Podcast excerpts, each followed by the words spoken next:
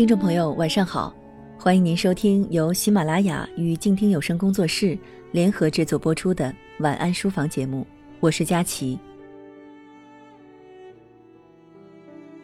每一个人的人生都是在时间和空间这横纵的两条轴线上进行着的小小坐标，空间可以变化，而时间却是不可以改变的客观规律。时间犹如一条只朝着一个方向永恒匀速流动的河，我们每个人都在借助着河水的力量，用自己的速度前行。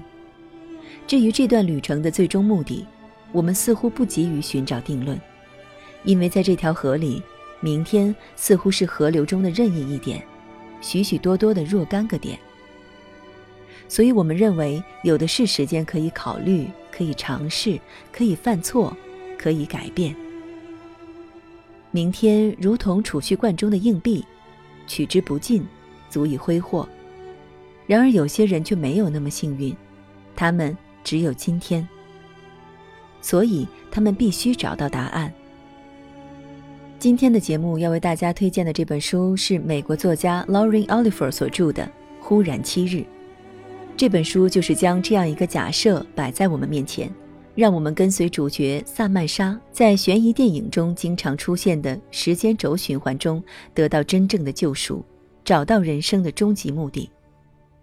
当萨曼莎在七个重复的一天中做出了不同的选择之后，她终于顿悟出，死亡并不是不能承受的苦难，而能在苦难降临之前找到生的力量和心的安宁才是最重要的。也就是可以坦然地说。这世界，我曾经来过。来的时候，我一无所有；走的时候，我问心无愧。时间轴循环的故事并不稀奇，尤其是在欧美悬疑惊悚电影中更是屡见不鲜。其中不乏蝴蝶效应、恐怖游轮等这些令人拍案叫绝的精品。所以，忽然七日在这一类型的故事中想要出彩，就必须有所创新。而作者没有让我们失望。时间轴循环的灵感来自于希腊神话中的西西弗斯。西西弗斯触犯了众神，诸神为了惩罚西西弗斯，便要求他把一块巨石往山上推。而由于那巨石太重了，每每未到山顶就又滚下山去，前功尽弃。于是他就不断的重复，永无止境的做这件事。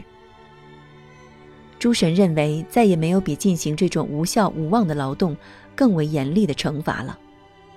也就是说，这个故事最大的悲剧性在于没有希望，这也是蝴蝶效应、恐怖游轮这些电影极力发挥的，尤其是后者，更是将这种绝望发挥到了极致。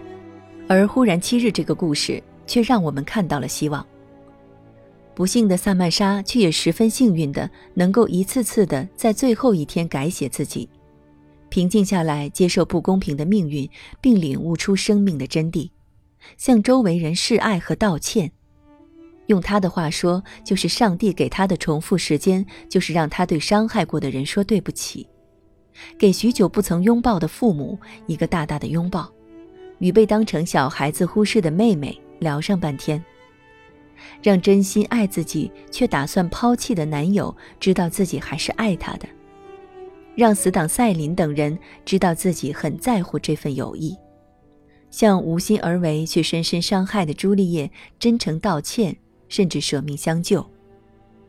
这些亲情、友情、爱情是每个人身边不可或缺的，但同时也是我们经常忽视的，就像明天一样。在忽然失去之时，往往成为人们生命中无法弥补的缺憾。所以，忽然七日这个时间轴循环的故事最大的意义，就是让我们看到了人类的终极所想，并用七次来论证。萨曼莎平日疯狂地追逐金钱、名利、身份，在这一天都成为虚无的浮云，不屑一顾；而平日隐藏很深的真情与真诚，却是迫不及待的。想要向大家表达的，这些都是合情合理、寓意深刻、发人深省的。尽管萨曼莎所做的努力并没有留住自己的生命，但她的生命却在七个最后一天里得到了升华。在生命即将结束时，他看到的是自己最精彩的时刻。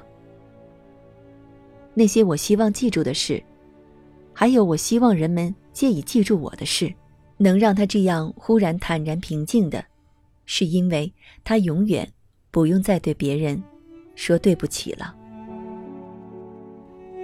本期的晚安书房就到这里，感谢您的收听，我是佳琪，祝您晚安，好梦。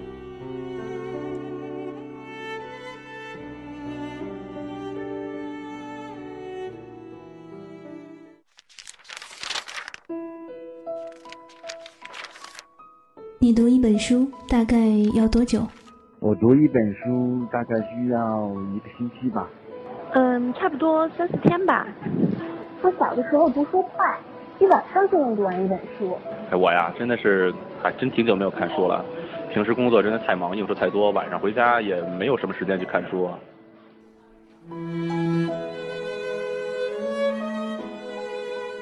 一本书到底要读多久？